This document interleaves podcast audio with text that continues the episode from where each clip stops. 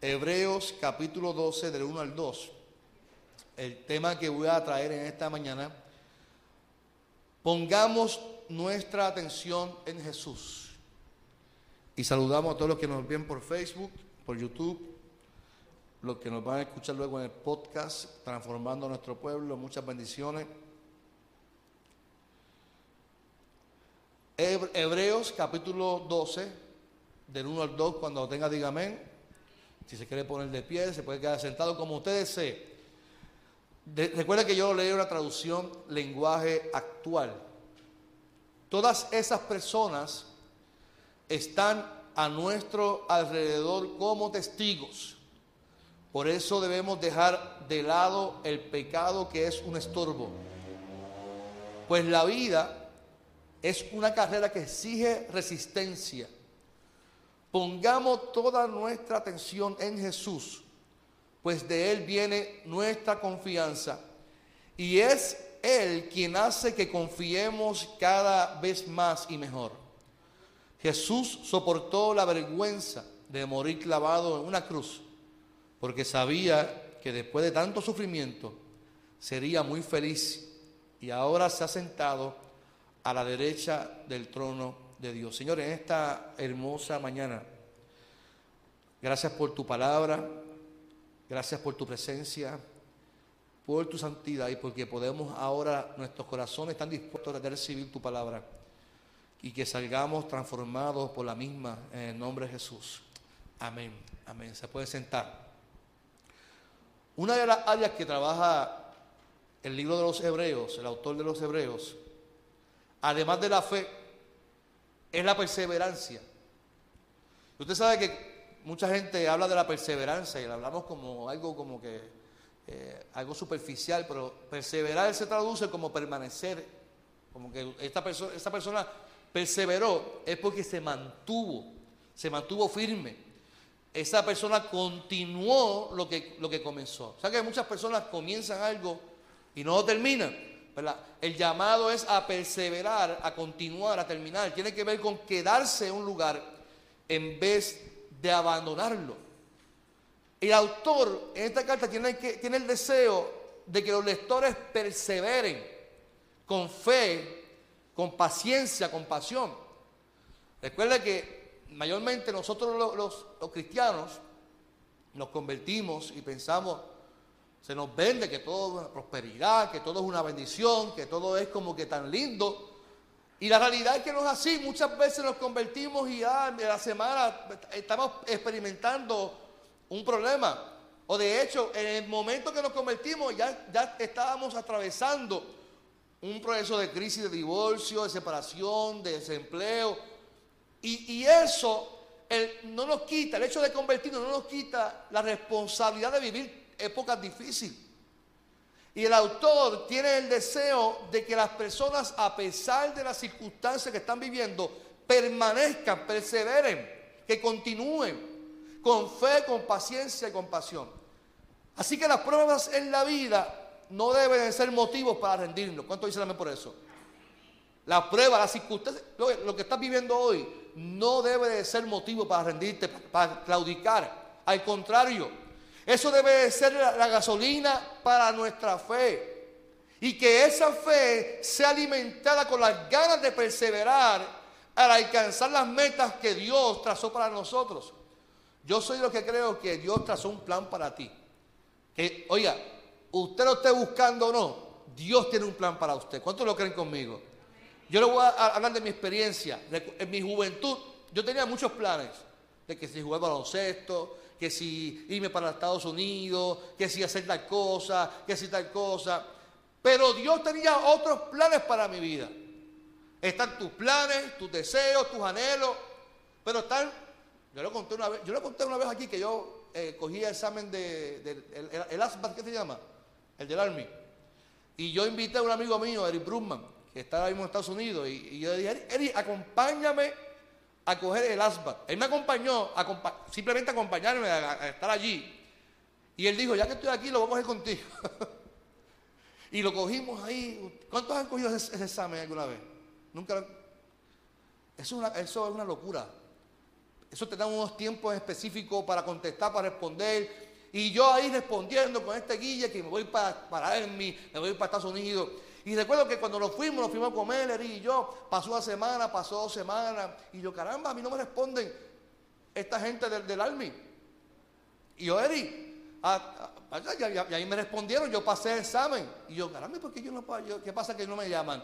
Cuando llaman, yo no pasé ni para picar papa, hermano.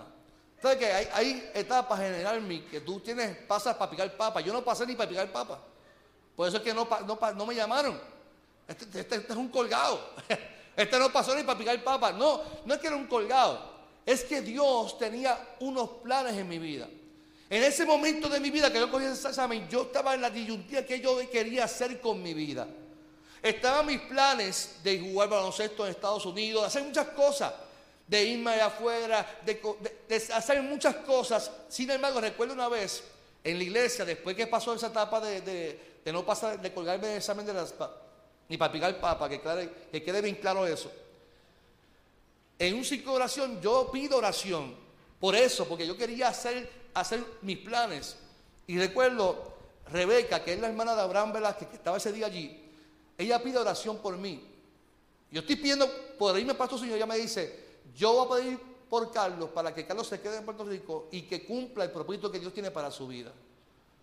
Y eso a mí me impactó, que todavía lo recuerdo, yo tenía como 17 años, 18 o 19 años, y me impactó porque yo entendí que había unos planes míos, pero estaban los planes de Dios.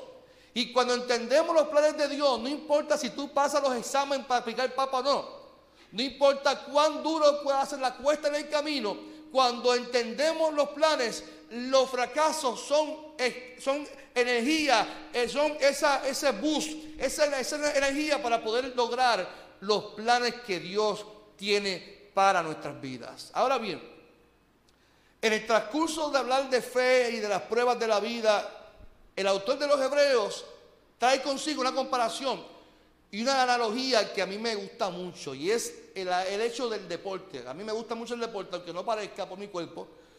Yo parece que me comí la bola de baloncesto no sé, la, barriga por más que uno intenta no baja, pero pues ahí, estamos, ya estoy en 45 años. Y él, trae una analogía de la carrera de la fe con una carrera que exige resistencia.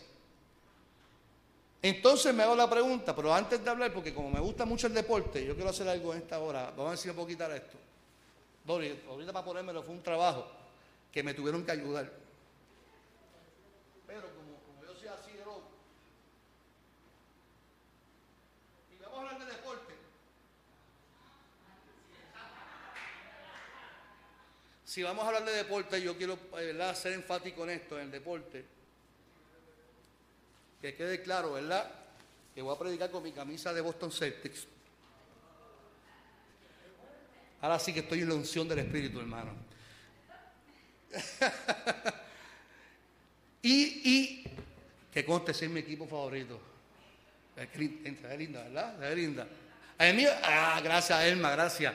Usted va para el reino de los cielos automáticamente, directo.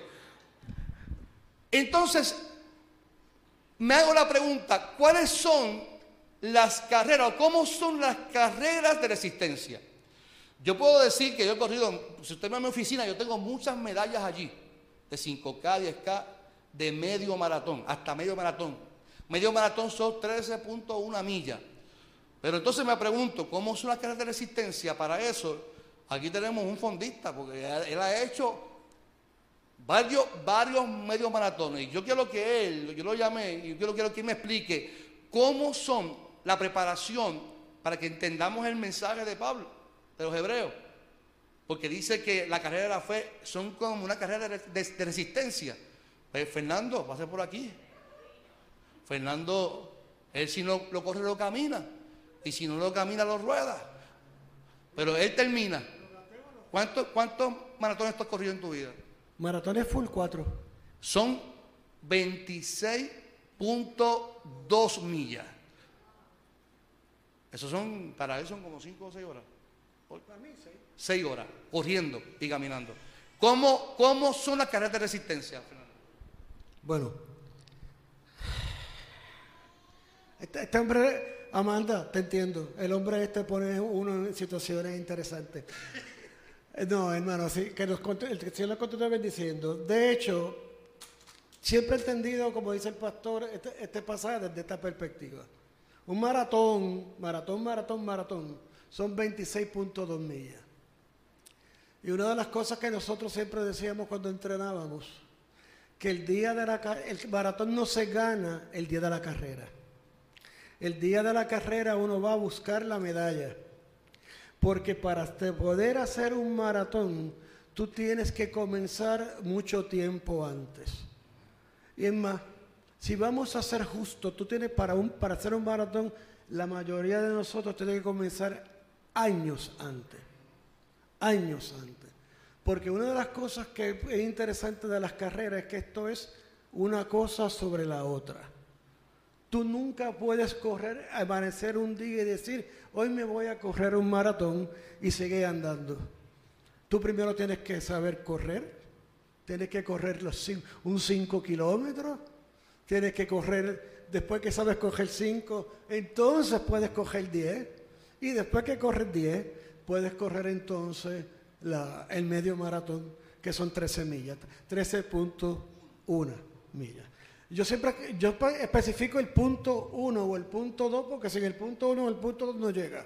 Te puedes quedar cortito, ¿verdad que sí? Así que no llega. Si no lo haces, no, no llega.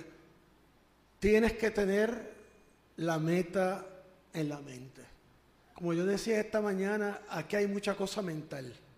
Tú tienes que prepararte y la preparación la tienes en el entrenamiento. Una vez, una vez que ya tú sabes, ya tú has podido coger medio maratón y que puedes correr medio maratón y seguir caminando sin morirte, ¿no? y seguir caminando, entonces tú puedes empezar a entrenar para, para un medio maratón. Medio maratón, un maratón completo normalmente necesitas por mínimo cuatro meses de entrenamiento estando en forma y, y pudiendo coger ya 13 millas. Porque cuando empieza el entrenamiento, tú empiezas ya a correr 10 millas, las cajeras largas que son los sábados, normalmente se cogen sábados por la mañana a las 5 de la mañana. Olvídate de viernes social, olvídate de cine por la noche los viernes, los sábados por la mañana te tienes que levantar a las 4 de la mañana, ponerte los tenis y salir a coger 10, 12, 14, 16, 20 millas. Estás cuatro meses en ese tajo corriendo de 10 a 12, a 14, 16, 14, 16, 18. Sí, estás eh, trabajando sobre, sobre lo que estás haciendo, esforzándote cada día, trabajando tu respiración, trabajando tus pasos. Aunque usted no lo crea, trabajando, ¿qué me voy a beber por el camino? ¿Cuánta agua? ¿Si se va a comer? ¿Qué tipo de tenis? ¿Qué tipo de media? ¿Qué tipo de pantalón? ¿Qué tipo de camisa yo voy a usar? Porque hay veces que tú, que hay cierta gente que se pone unas camisetas así por ponerse unas camisetas y después van corriendo y termina, yo no puedo usar una camiseta de esa para coger, así sin manga. Sin man- no, sin, sin manga. Porque yo soy, ustedes ven que yo soy así bien slender. Una camiseta sin manga me, cor- me cor- me corta- me corta el brazo. Porque yo pego. Yo tiendo a coger con el con- pegado. Me, me- me corta, me saca, me saca sangre. Yo he conocido gente que ha sangrado. sa- Sangran por las tetillas, sangran por debajo del brazo. Eh, simple y sencillamente mirando a esa meta de ir aquel día a correr 26 millas. O sea, esto es sacrificio, esto es dieta, esto es levantarse, es salir del trabajo, a correr eh, ocho millas un jueves por la tarde cuando tú estás muerto, muerto de cansa- ah, cansado, hacer, hacer ejercicios de pista un martes por la tarde a 93 grados ah, de, de calor y no, y no importa. Llueva, tú eres, o relampaguee, el training tiene que darse, tú tienes que hacer tus ejercicios, porque un día que pierdas es un día que vas para atrás. Esto es disciplina, esto es querer hacerlo, esto es tener la meta en mente, esto es saber qué es lo que tú estás buscando. Así que cuando empezamos, tenemos que determinar lo que hacemos y la meta no se puede, no se puede quitar de la, de la- de la mente. La mente te juega. Todas las mañanas que tú te vas a levantar te dice quédate en la cama porque tú estás loco, ¿para qué tú vas a hacer esto? Y uno lo hace porque tiene una meta. Y esa es la meta que tenemos que ver. En, ese día, para nosotros los maratonistas, es llegar allí, hacer esa cajera, cruzar esa línea y que te den una medalla para que tú la puedas guindar en la, en la pared de tu casa. Eso es todo. Hay gente que te dice, tú eres loco, tú, tú estás corriendo tanto para, para no ganar. Porque eso es lo que te dicen, ¿por qué tú cojas si tú nunca ganas? Ganar no necesariamente llegar primero. Ganar es lograr lo que te propusiste, que es cruzar esa meta vivo y de pie y, seguir, y seguir caminando tranquilo con una medalla al cuello, sabiendo que esa medalla vale más que el metal que tiene, porque vale todo tu esfuerzo, todo tu sudor y toda tu entrega a algo que tú querías hacer. Así que así son las cosas cuando son del alma. Si usted entendió, es sacrificio. Sacrificio. ¿Cómo son las carreras de resistencia? Sacrificadas. Yo me quedé en eso de levantarme por la mañana, como que no, no he vuelto a levantarme tan temprano. Y, pero incluye una buena nutrición, incluye los entrenamientos, el descanso es importante. Y yo creo que cuando el autor de los Hebreos compara la carrera de resistencia, él está hablando, ustedes van a tener muchos procesos que son parecidos a una carrera de resistencia, que es larga distancia, que ustedes tienen que trabajar, como dice eh, Fernando, con la mente, con muchas cosas. Y en la carrera, cuando está el día de la, de de carrera, ah, ocurren varias cosas. Por lo menos yo voy a hablar de mis 13 puntos de la mía que yo he corrido en mi vida, comparándolo con la vida del cristiano. En la carrera ocurre el dolor de la primera milla. Salió el disparo y uno comienza a correr.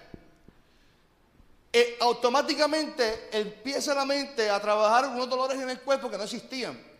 Y uno comienza a decir, ¿para qué yo vine para acá? ¿Qué yo aquí metido corriendo si yo puedo estar en casa durmiendo o comiendo? Y es igual cuando comenzamos en el Evangelio. Cuando comenzamos el Evangelio y comienza esa carrera de cristiano, las primeras pruebas de nuestra vida, ya en ese convertido nos llevan a pensar, ¿qué yo hago aquí metido en la iglesia? ¿Qué yo hago aquí en el Evangelio? Tenemos que aceptar que sí, ahora tenemos que actuar distinto como antes racionábamos. Porque antes, cuando estábamos en el mundo, racionábamos de una manera, pero cuando estamos en el Evangelio, hay una determinación de seguir, como dice eh, Fernando, seguir caminando hacia la meta, que por eso el autor dice, pongamos nuestra mirada, nuestra atención en Jesús. Así que tenemos que racionar distinto cuando llega esa primera milla. Yo, re- mira, cuando es 5K, esto es velocidad, esto es rápido. Yo recuerdo que yo mantenía un paso a 7 minutos la milla, eso es rapidísimo. Y, toda la fatiga llega a esa primera milla y uno dice, ¿y por qué yo vine aquí? ¿Y por qué yo vine para acá? Me dan ganas de seguir para casa durmiendo. Y ese cansancio, la mente tiene que, eh, nos lleva a pensar, a rendirnos, a claudicar, pero tenemos que poner nuestra mirada siempre en Jesús. Eh, eh, en el transcurso de la carrera de la fe, o de la, carrera de, correr, hay que tomar agua y aprovechar bien los oasis. En una carrera de distancia hay oasis cada cierto tiempo. Uno va corriendo y uno, uno ve en la distancia ese oasis, que es la mesa de las botellas de agua, y uno ve la gloria de Dios. Porque uno va seco, cansado, sudado, y de momento ve el oasis, y esos oasis hay que aprovecharlos. ¿Por qué? Porque esos oasis nos hidratan en el proceso de, la carrera, del sol, del cansancio. Y es importante que entendamos eso porque cuando nos conectamos a Cristo en la carrera de la vida, de la fe, hay una promesa en la vida que dice que en, mí hay una fuente que sacia para vida eterna. Y cuando usted y yo estamos en el Evangelio, eh, hay que aprovechar los oasis que es Cristo. Hay que aprovechar los momentos que estamos, que, cuando nos encontramos cansados y, y debilitados, hay una fuente que nos dice que nos sacia para vida eterna, que esa agua es para siempre. ¿Cuánto dicen a por eso? Lo tercero es que hay que trabajar duro con los dolores que existen, porque sí hay, uno viene cargando unos entrenamientos y, dolores que ya en el cuerpo existen, pero hay unos dolores también que no existen y la mente comienza a crear en el transcurso de la carrera. Cuando uno está corriendo, uno empieza a trabajar, uno dice, voy a un paso cómodo, yo en mi caso que tengo inflamación y artritis en mi cuerpo, yo, tengo yo soy como diésel, caliento poco a poco. Uno va lentito hasta que uno va corriendo poco a poco hasta venciendo el paso para vencer esos dolores y el cuerpo caliente, pero la mente comienza a trabajar unos dolores que no existían. Como que me duele la espalda, como que me duele la nalga, ay, me duele aquí el hamstring, me duele acá la rodilla. Comienza a crear dolores. Porque la mente está trabajando lo que es tu cuerpo, lo que tú estás haciendo resistencia. Y te está diciendo, tienes que parar, tienes que detenerte, no puedes seguir lo que estás haciendo. Y hay momentos en la vida que los procesos que estamos viviendo nos van a doler, es muy cierto. Y esos son los mismos que nos harán más fuertes en este caminar, iglesia. Esas frustraciones, esas experiencias negativas, esas heridas que alguien te causó en tu vida, son las mismas que te harán más fuerte. Y tenemos que seguir caminando en el nombre del Señor. Hay dolores que son provocados por personas, es muy cierto, que nos han marcado nuestras vidas. Pero eso hay que trabajarlos, hay que sanarlos. No los podemos dejar ahí como si nada hubiese pasado. Hay gente que pasa, Señor, quítame esta raíz de amargura, quítame este sentimiento en el caminar de la vida. Usted tiene la responsabilidad de sanar heridas, de perdonar a quien te hizo mal. En una carrera, si no trabajas con las lecciones, son las mismas que no te dejarán terminar la carrera. Usted y yo tenemos la responsabilidad de trabajar con asuntos que no se han resuelto en nuestras vidas para poder continuar la carrera de la fe. Los dolores que la mente nos trae, sí es muy cierto, hay dolores que siempre la, mente nos va a traer. Y hay que estar presentes porque pasaron, pero muchas veces nosotros creamos acontecimientos que no han pasado. Y esos acontecimientos que nos estancan, nos paralizan y crean dinámicas tristes en nuestras vidas de persecución. Yo no sé, hay gente, hay gente que, por ejemplo, hay gente que si no se ríe con alguien, ¡ay! Eso se está riendo de mí. ¿No has visto gente así? Si no habla con alguien, está hablando de mí. Y es porque usted posiblemente no ha trabajado asuntos en sus vidas que te han marcado y que hacen crearte en tu mente que lo que se habla, lo que se dice para usted. Y eso hay que trabajarlo en la, en la carrera de la fe porque eso nos estanca. Eso hace que pisemos y pisemos y que no arranquemos. Y Dios desea bendecirte y Dios desea restaurarte y Dios desea que tú pongas tu mirada en Él porque Él desea derramar bendición hasta que sobreabunde por ti. ¿Cuánto dicen amén? En la carrera, en el fondo largo, es importante comer. Usted dirá, un pastor que piensa en comer hasta en la carrera. Sí, pero en la carrera de 24.2 millas hay que comer. Se crean unos gel, se crean unas cosas que en el transcurso uno tiene que ingerir. Unos gel para mantener el estómago eh, eh, lleno, satisfecho y que no te maree, que no te deshidrate, que no te dé algo en la carrera, que no te den carambre. Hay pastillas de sal. Y en el transcurso de una carrera, la gente ingiere comida porque no se quiere debilitar. Y cuando yo miro la carrera de la fe, tenemos que alimentarnos constantemente de la palabra del Señor, mi amado. En esta carrera de, resistencia hay que mantener el estómago lleno de perseverancia. Por lo tanto, requiere una buena y sana alimentación de la palabra del Señor. Yo le doy un consejo, escuche siempre a su pastor, hay gente que escucha al pastor, pero después se va a internet a escuchar a cuánta gente hay tiene en su mente una mezcolanza de espagueti. Usted, si tiene un pastor, escuche a su pastor, estudie la Biblia en su iglesia, estudie la Biblia en su casa, cree devocionales en su casa, ore, medite, reflexione siempre en la palabra. ¿Por qué? Porque eso es lo que te mantiene el estómago lleno. Eso es lo que te, mantiene tu vida llena de la presencia del Señor. ¿Quién le dijo Jesús?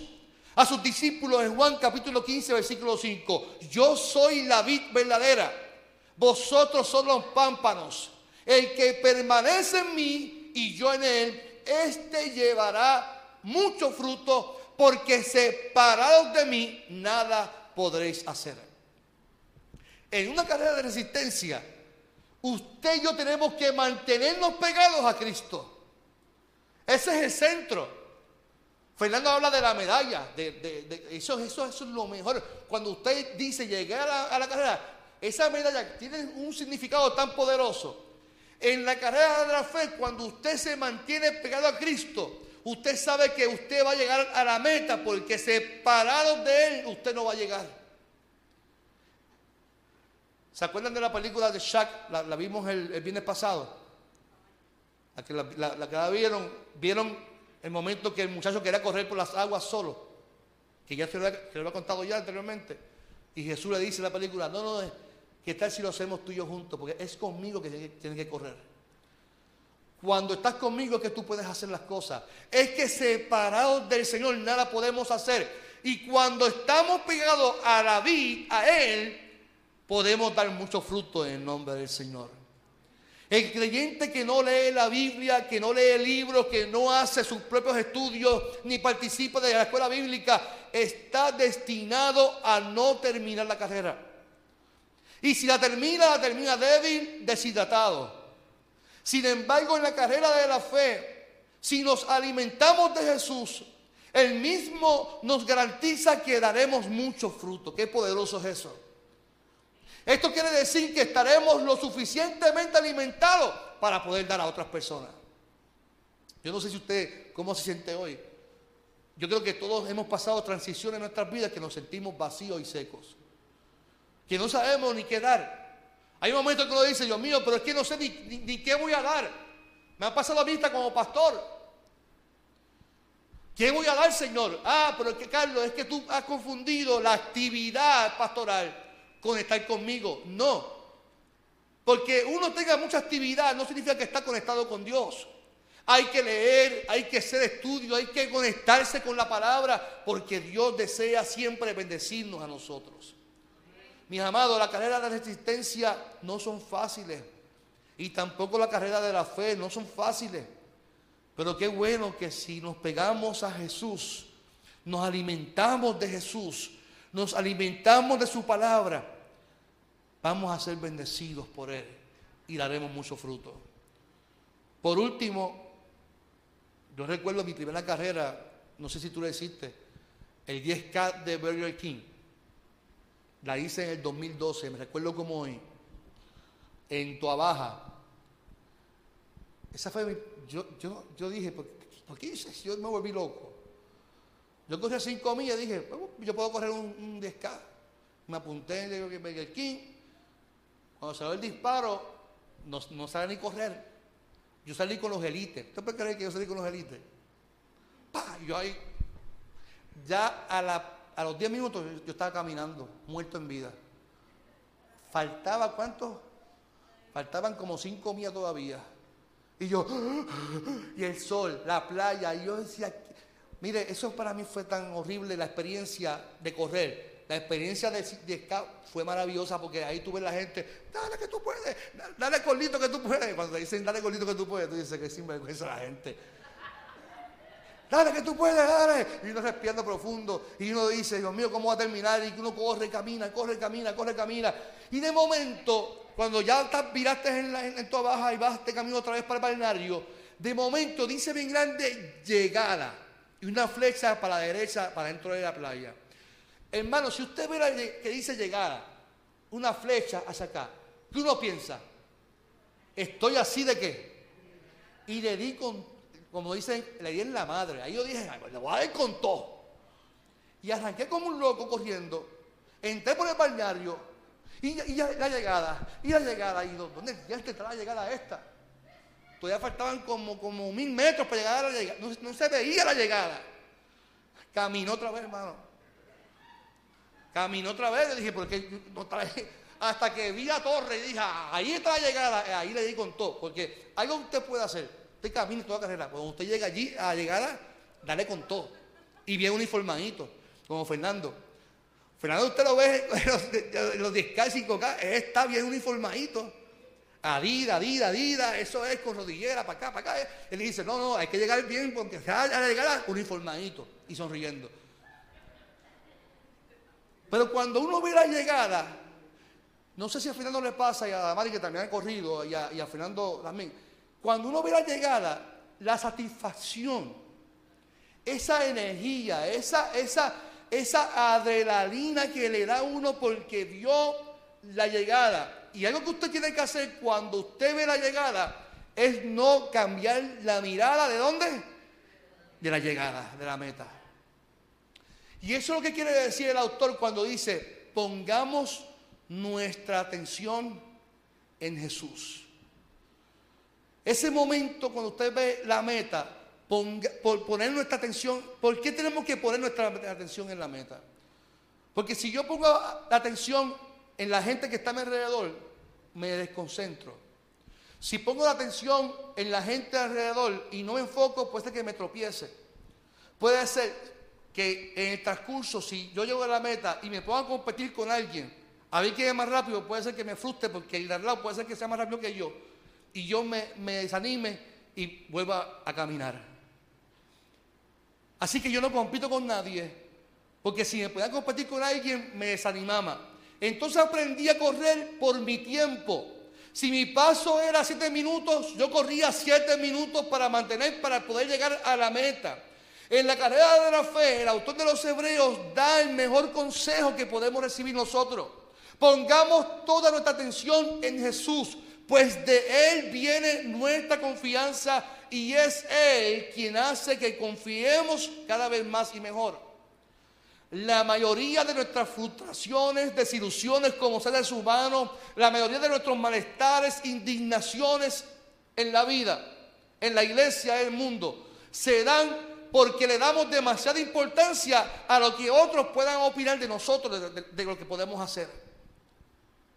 Cada persona que ha pasado por tu vida no puede ser el centro en ti.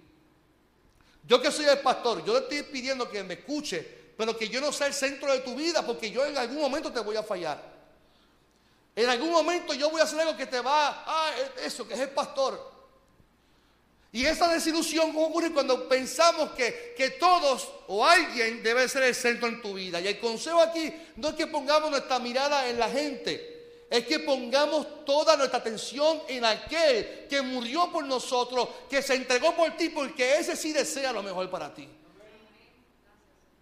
El feedback que tanto estás esperando, quien lo tiene que aprobar es Dios en tu vida. ¿Cuánto dicen amén por eso? Hoy día, con esto de las redes sociales que tienen la gente enferma, es alarmante cómo nosotros nos queremos visualizar en las redes sociales. Según las redes sociales somos nosotros los ungidos, somos nosotros los escogidos. Somos los de la familia perfecta. Somos nosotros los que cuando estamos en una promoción, la gente tiene que ir por nosotros porque somos los que estamos ahí en la promoción. Hoy día hemos dejado a Jesús a un lado para promocionarnos a nosotros mismos, iglesia. En la carrera de la fe, mi amado Jesús, debe de ser la motivación, debe de ser el centro, debe de ser todo para nosotros. ¿Cuándo dicen amén por eso? no, no, mi amado, hoy día muchos líderes caen en la frustración porque no tienen muchos likes en Facebook ni en Instagram. Yo a veces que hablo con muchos compañeros, y escucha sus frustraciones. Para mí es alarmante lo que, estamos viviendo hoy en día, mi amado. La generación que se está levantando hoy en día de pastores no les importa visitar, no les importa acompañar a la gente. No les importa la necesidad de, de la gente. La generación de hoy en día lo que les importa es cómo la gente los puede seguir en Facebook o en Instagram o en YouTube. De cómo ellos pueden ser famosos en las redes sociales para llamarse influencers. Eso es lo que le importa a la gente. No es que me siento frustrado, ¿por qué? Es que hice un live y solamente tuve 8, views. Para eso es importante hoy en día las redes sociales. Para que la gente te diga que tú eres un influencer y que tú eres famoso. Entonces ya el centro no es predicar un evangelio que transforme. Ya no es predicar una palabra que nos confronte, porque si nos confronta, me voy por tu iglesia, que me digan que yo voy a ser próspero, ¿ves? Ahora es que hago, y yo digo siempre que hoy en día la gente hace cualquier ridículo para hacerse viral. Miren, estos días yo vi un muchachito que si llega a ser mi hijo, los alto bofetá, y perdona que la gente me está escuchando o viendo. Se fue a, a Plaza Las Américas con una bocina bien grande. Se trepó una mesa para poner una música de Bad Bunny a todo lo que da con palabras vulgares.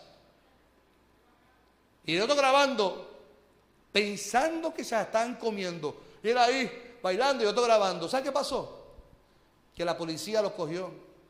¿Y sabe qué hicieron? Le dieron una multa. Ah, pero lo hacen porque eso es lo que a la gente le gusta, hacerse viral, hacerse famoso. Y los cristianos, los, pastores, los ministros, no estamos llamados a hacerle ridículo para hacernos viral. No hay que estar dando profecía para hacernos viral. No hay que estar haciendo cosas para hacernos viral. Tenemos que predicar el Evangelio. No importa si son dos o tres que nos vean. No importa dónde, nos, dónde sea. Tenemos que seguir llevando el Evangelio que transforme la vida del ser humano. Y que la gente ponga a Cristo como el centro, no a nosotros como el centro. Que la gente entienda que es Jesús quien murió por nosotros y que tenemos que poner nuestra mirada, nuestra atención en lo que Él hizo. ¿Cuánto dicen amén por eso? Hermano, digo esto porque para mí es preocupante, es preocupante lo que está pasando con las generaciones de hoy. Quieren ser pastor porque quieren ser famosos, quieren ser pastor porque quieren vestir bien, quieren ser pastor porque quieren carros caros. Yo no sé qué, qué, qué está pensando. Son pocos los que han puesto su mirada en Jesús y entienden que la vida de la iglesia es una de entrega, es una de, servicio, una de compasión y de buenas noticias. Hoy tengo que decirte, mi amado, que en tu caminar, no importa en cuál milla de distancia te encuentres, no importa en cuál milla te encuentres, si, si es la primera que está diciendo que yo hago aquí, que yo hago aquí en este camino. Mi único consejo que te puedo dar, no te desenfoques, no pongas tu mirada en cosas vanas, pongamos toda nuestra atención en Jesús.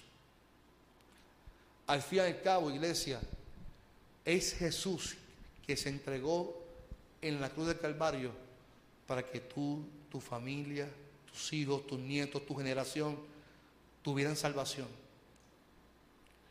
Nosotros podemos fallarnos unos a los otros porque somos seres humanos. Y después de ti vendrán más personas, después de mí vendrán más personas, después de... esto, esto es cíclico en la vida. Pero quien único no te va a fallar se llama Jesucristo. Por eso el autor de los Hebreos da el mejor consejo que pudiéramos dar al ser humano.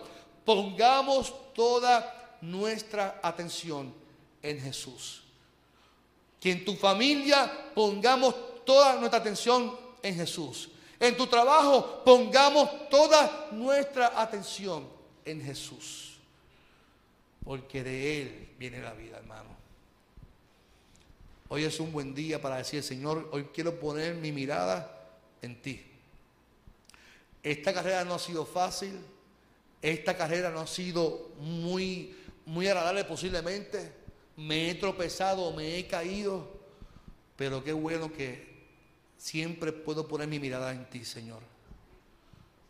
Hoy si te encuentras caído, caída, pon a tu atención en Jesús. Él te va a levantar. Él te va a levantar. ¿Lo, lo cree conmigo en esta mañana?